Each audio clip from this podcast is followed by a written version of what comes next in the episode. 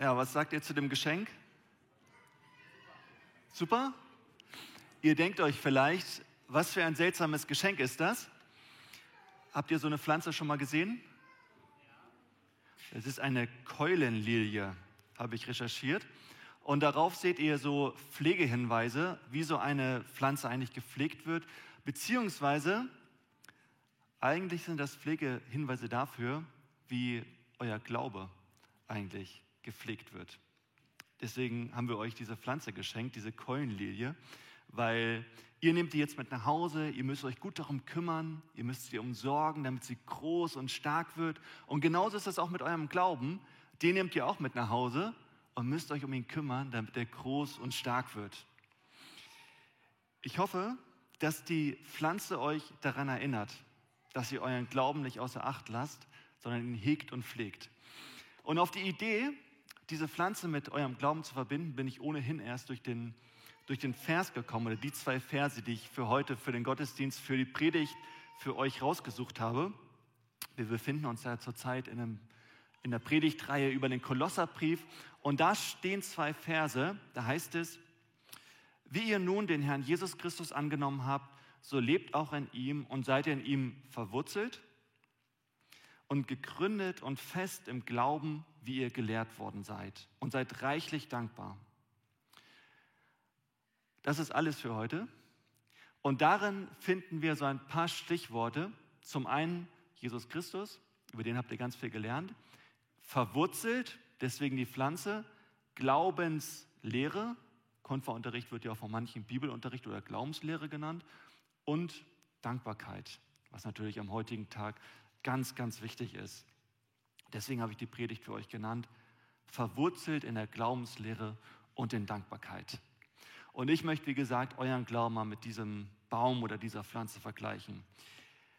Erste Frage mal an euch, was muss denn als allererstes geschehen, damit so eine Pflanze überhaupt erst zum Vorschein kommt? Ja? Genau. Es braucht so ein Samenkorn, das erstmal in die Erde kommt. Ne? Könnt ihr euch noch an eure allererste Konferstunde erinnern? Ich habe überlegt, ob ich mich noch daran erinnern kann. Ich habe auch recherchiert, also die erste Einheit hieß das Wirken Jesu in Galiläa. Und Harriet, ich weiß noch, wir haben über die erste Einheit gesprochen und du hast gesagt, also Silvanus, wir brauchen unbedingt Süßigkeiten. Der Tisch muss vollstehen mit Süßigkeiten, die möchten was Süßes, was auf dem Tisch ist. Und das war, glaube ich, auch eine gute Idee. Aber das Entscheidende in dieser ersten Konferstunde war nicht die Süßigkeiten, sondern das Entscheidende war, dass ihr ganz viel von Jesus gehört habt, dass ihr ihn kennengelernt habt, was hat er eigentlich getan und, und was hat er auch gesagt. Und so eine Aussage von Jesus, die finden wir in Matthäus 13, 31 bis 32, da sagt er, mit Gottes himmlischem Reich ist es wie mit einem Senfkorn, das ein Mann auf sein Feld sät. Es ist zwar das kleinste von allen Samenkörnern, aber wenn es aufgeht und wächst, wird es größer als andere Sträucher. Ja, es wird zu einem Baum, auf den die Vögel fliegen, um in seinen Zweigen ihre Nester zu bauen. Ihr habt heute keinen Senfbaum geschenkt bekommen, sondern eine Keulenlilie. Und ähm, die ist ja noch relativ klein. Und vielleicht, ich komme darauf später, so ein Ding kann ganz schön groß werden. Ich habe euch auch ein Bild mitgebracht. Vielleicht werden auch einmal die Vögel darauf nisten. Und wir feiern ja heute auch das Erntedankfest. Und hier vorne, bei diesen ganzen Sachen, die wir hier sehen, alles hat mal angefangen mit einem Samenkorn. Und heute sagen wir demjenigen Danke dafür, der alles wachsen ließ. Und genauso ist das auch mit eurem Glauben. Ich weiß nicht ganz genau, wann dieser, dieses Samenkorn des Glaubens in euer Herz gepflanzt wurde, aber ich weiß, dass es passiert ist. Und heute sagen wir Gott Danke dafür. Pam, bei dir weiß ich noch, als wir miteinander geredet haben, du hattest Tränen in den Augen, als du mir erzählt hast, dass es passiert ist. Dass dieser Samen des Glaubens in dein Herz reingekommen ist und du hast bezeugt, dass das stattgefunden hat. Und später hast du dich taufen lassen und Hanna, dich taufen wir auch bald und Liam, dich vielleicht auch noch. Bei euch allen hat sich was getan. Wenn ihr zurückdenkt an früher, Liam, als du noch kurze Haare hattest, ihr drei saht alle anders aus. Da, wir haben immer wieder wenn wir uns getroffen haben, haben wir immer wieder so kleine Samenkörner des Glaubens in euer Herz versucht auszusehen. Und heute sagen wir Gott Danke dafür. Und ich sehe das auch schon bei euch, dass ihr auch schon damit weitermacht. Obwohl ihr noch relativ neu im Glauben seid, ihr helft schon mit in der Kinderkirche. Und an so vielen Stellen hier ist die Möglichkeit, dass ihr damit weitermacht, dass aus dieser Pflanze des Glaubens, die aufgeht, dass der Samen entsteht und ihr das weiter pflanzt, auch in die Herzen der anderen. Ja, wie kann man sowas machen? Sage ich später was zu. Das Samenkorn ist nicht alles. Wichtig ist, dass es in die Erde kommt. Und dazu ist natürlich ganz, ganz wichtig guter Boden.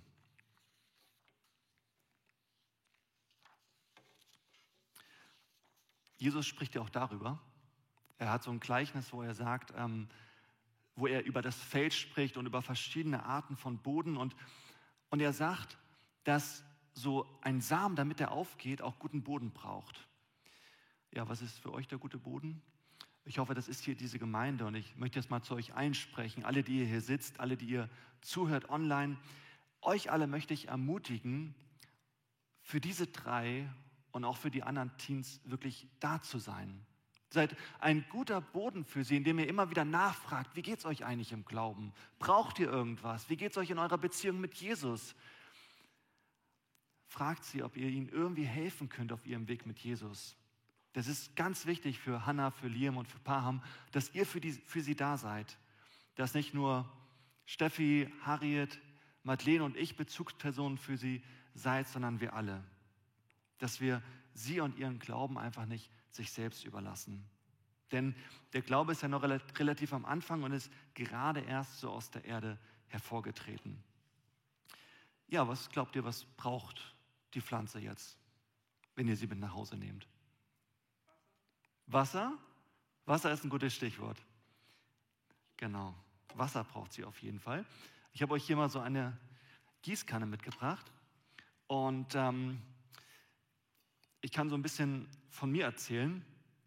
Ich ähm, war damals, ähm, als ich noch relativ jung war, so zehn Jahre alt, da gab es bei Aldi oder bei Lidl immer so Angebote, irgendwelche Pflanzen. Und ich habe das geliebt, mit meiner Mutter dahin zu gehen und, und Pflanzen zu kaufen.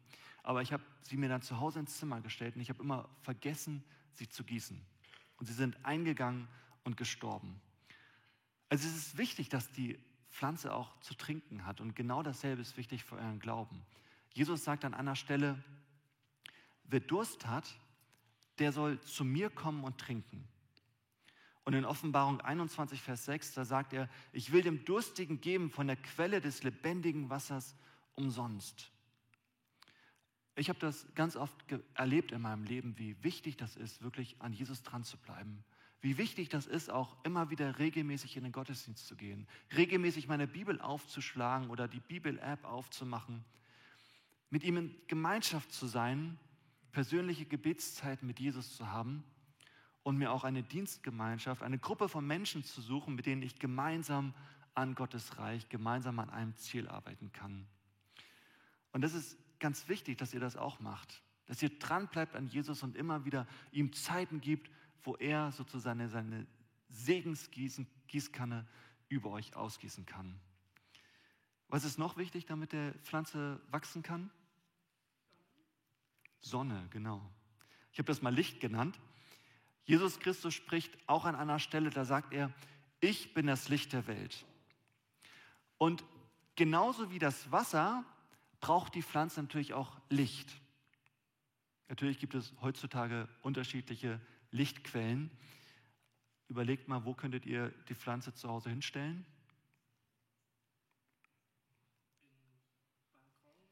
Auf dem Balkon zum Beispiel, ans Fenster, in die Abstellkammer, auf die Toilette. Wenn es da, wo ihr sie hinstellt, zu dunkel bleibt, dann wird die Pflanze auch wenig wachsen. Dann wird sie womöglich sogar eingehen. Ich habe gelesen, dass Pflanzen ohne Licht nicht überleben.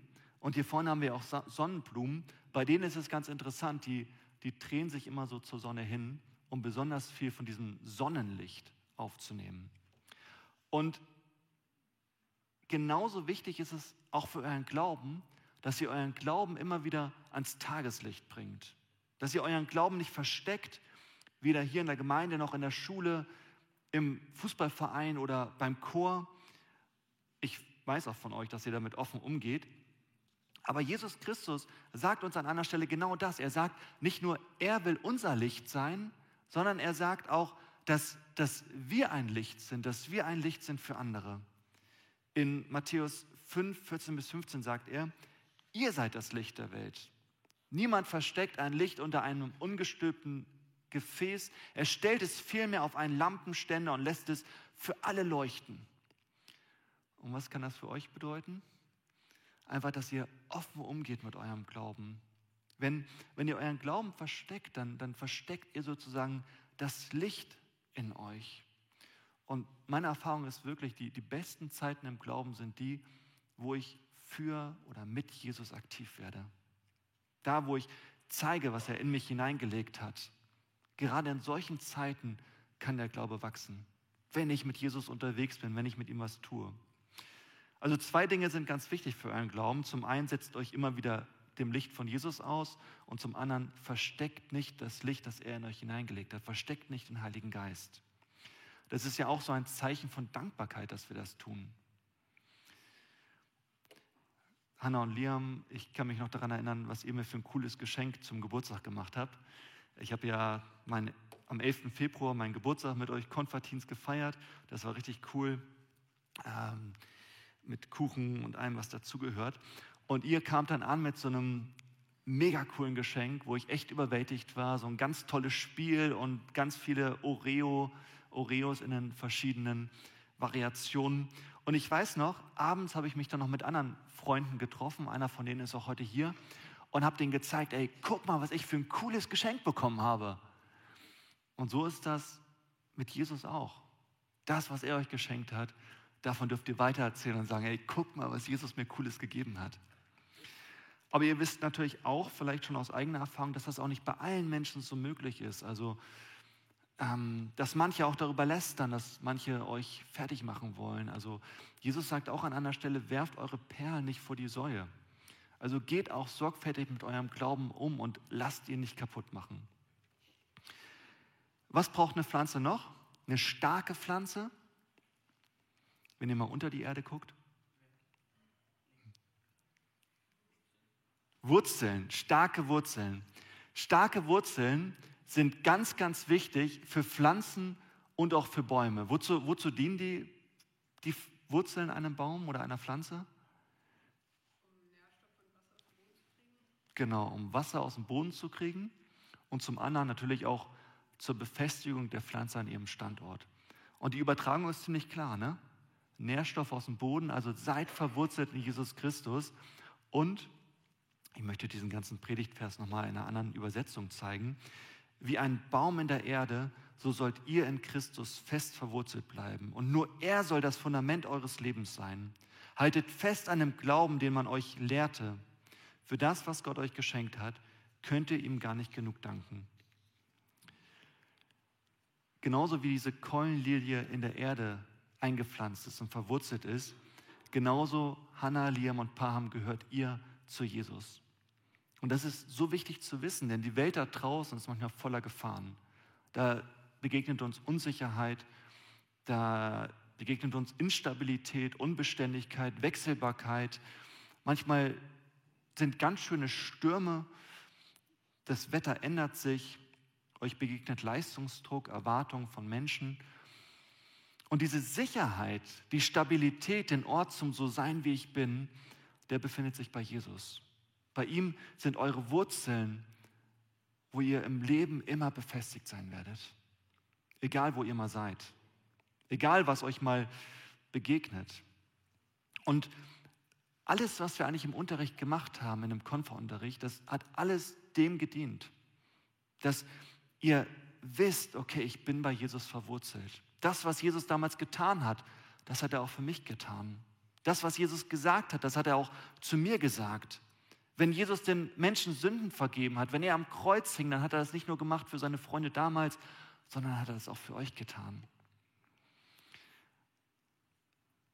Ihr wisst, dass ihr immer mit Jesus reden könnt Und ihr wisst auch, dass, dass Jesus eine neue Welt schafft, in der ihr eines Tages mit ihm leben dürft. Und dass ihr euch darauf freuen dürft und, und voller Vorfreude dafür sein könnt. Und dass das, dieses Zukünftige, natürlich auch euer Hier und Jetzt, euer jetziges Leben, eure Zukunft beeinflussen wird. Ich möchte mal kurz dieses Thema des ganzen Kolosserbriefes ansprechen. Ja, habe ich gar nicht auf der Folie. Ich lese es vor.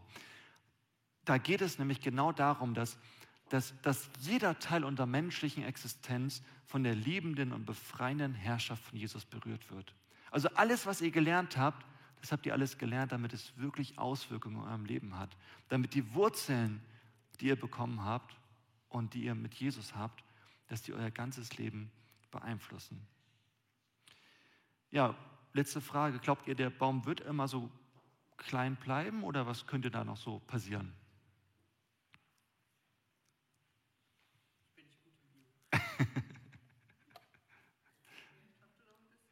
er wächst noch ein bisschen, ne? Also irgendwann wird der Baum einmal groß geworden sein. Nee, das ist irgendwie das falsche Bild. So, das ist eine Keulenlilie, wenn sie so richtig groß geworden ist. Krass, oder? Also, wenn ihr sie, wenn ihr sie mit nach Hause nehmt und immer zu Hause in eurer Wohnung stehen habt, dann wird sie vielleicht so höchstens drei Meter groß werden.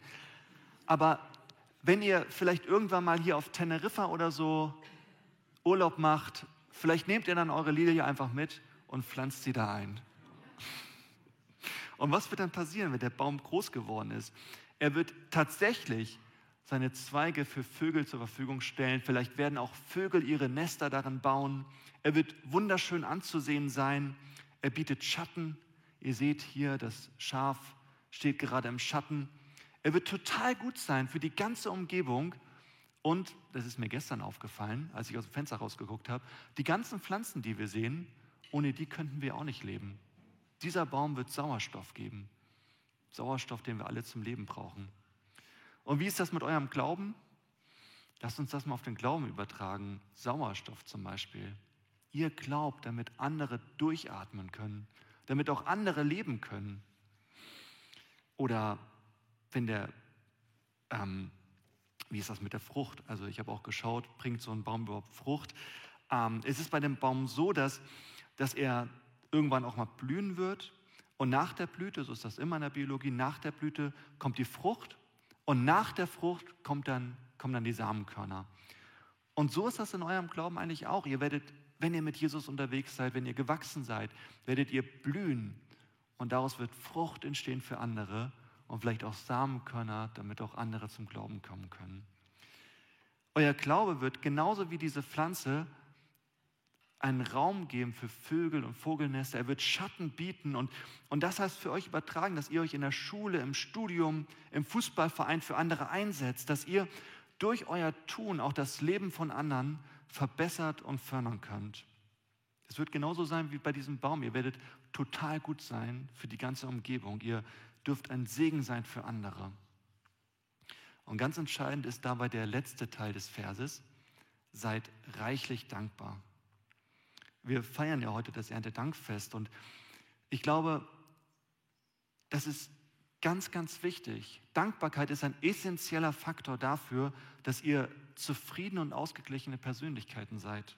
Dass ihr zu anziehenden Charakteren werdet, weil ihr positiv denkt, weil ihr positiv nach außen wirkt weil in eurem Inneren positive Gefühle vorherrschen, weil ihr gerne liebt und gerne lacht. Und ganz ehrlich, für mich sind das die besten Menschen. Menschen, die sich so reich beschenkt fühlen, dass sie unbedingt weiterschenken wollen. Menschen, die so dankbar sind über das, was Gott ihnen geschenkt hat, dass sie dieselbe Dankbarkeit auch in anderen auslösen wollen. Menschen, die so stark gesegnet sind, dass sie automatisch ein Segen sind für ihre Umgebung. Ich komme zum Schluss. Ihr könnt schon mal nach vorne kommen. Und nach allen passenden und vielleicht auch nicht so passenden Übertragungen zwischen dieser Pflanze und eurem Glauben möchte ich, möchte ich zum Ende hin nochmal auf einen ganz entscheidenden Unterschied zu sprechen kommen. Der Baum, ich sage mal so, erfüllt ja einen Zweck. Er soll Sauerstoff bieten, er soll Schatten bieten, er soll irgendwie schön anzusehen sein und die Pflanze soll irgendwie ins Bild passen. Wenn sie irgendwann nicht mehr gut aussieht, vielleicht werdet ihr sie dann wegschmeißen. Diese Pflanze hat eine Daseinsberechtigung durch das, was sie gibt und dadurch, dass sie gut aussieht und gut ins Bild passt. Aber ihr, ihr dürft vor Gottes Angesicht stehen, einfach nur deshalb, weil er euch liebt. Ihr sollt niemals das Gefühl bekommen, dass ihr nur zu Gott kommen dürft, weil, wenn ihr irgendwas geleistet habt oder wenn ihr irgendwelche Erwartungen erfüllt habt. Ihr sollt immer das Gefühl haben und die Gewissheit haben, dass ihr bedingungslos geliebt seid. Denn erst dann, wenn ihr das begriffen habt, könnt ihr wirklich sicher und selbstbewusst durchs Leben gehen. Nur die bedingungslose Liebe Gottes kann euch die Freiheit geben, die ihr braucht, um zu selbstbewussten Christen zu werden, tiefer wurzelt in Gottes bedingungsloser Liebe in Jesus Christus. Als Menschen, die wissen, was sie wollen, wofür sie kämpfen und die sicher durchs Leben gehen. Amen.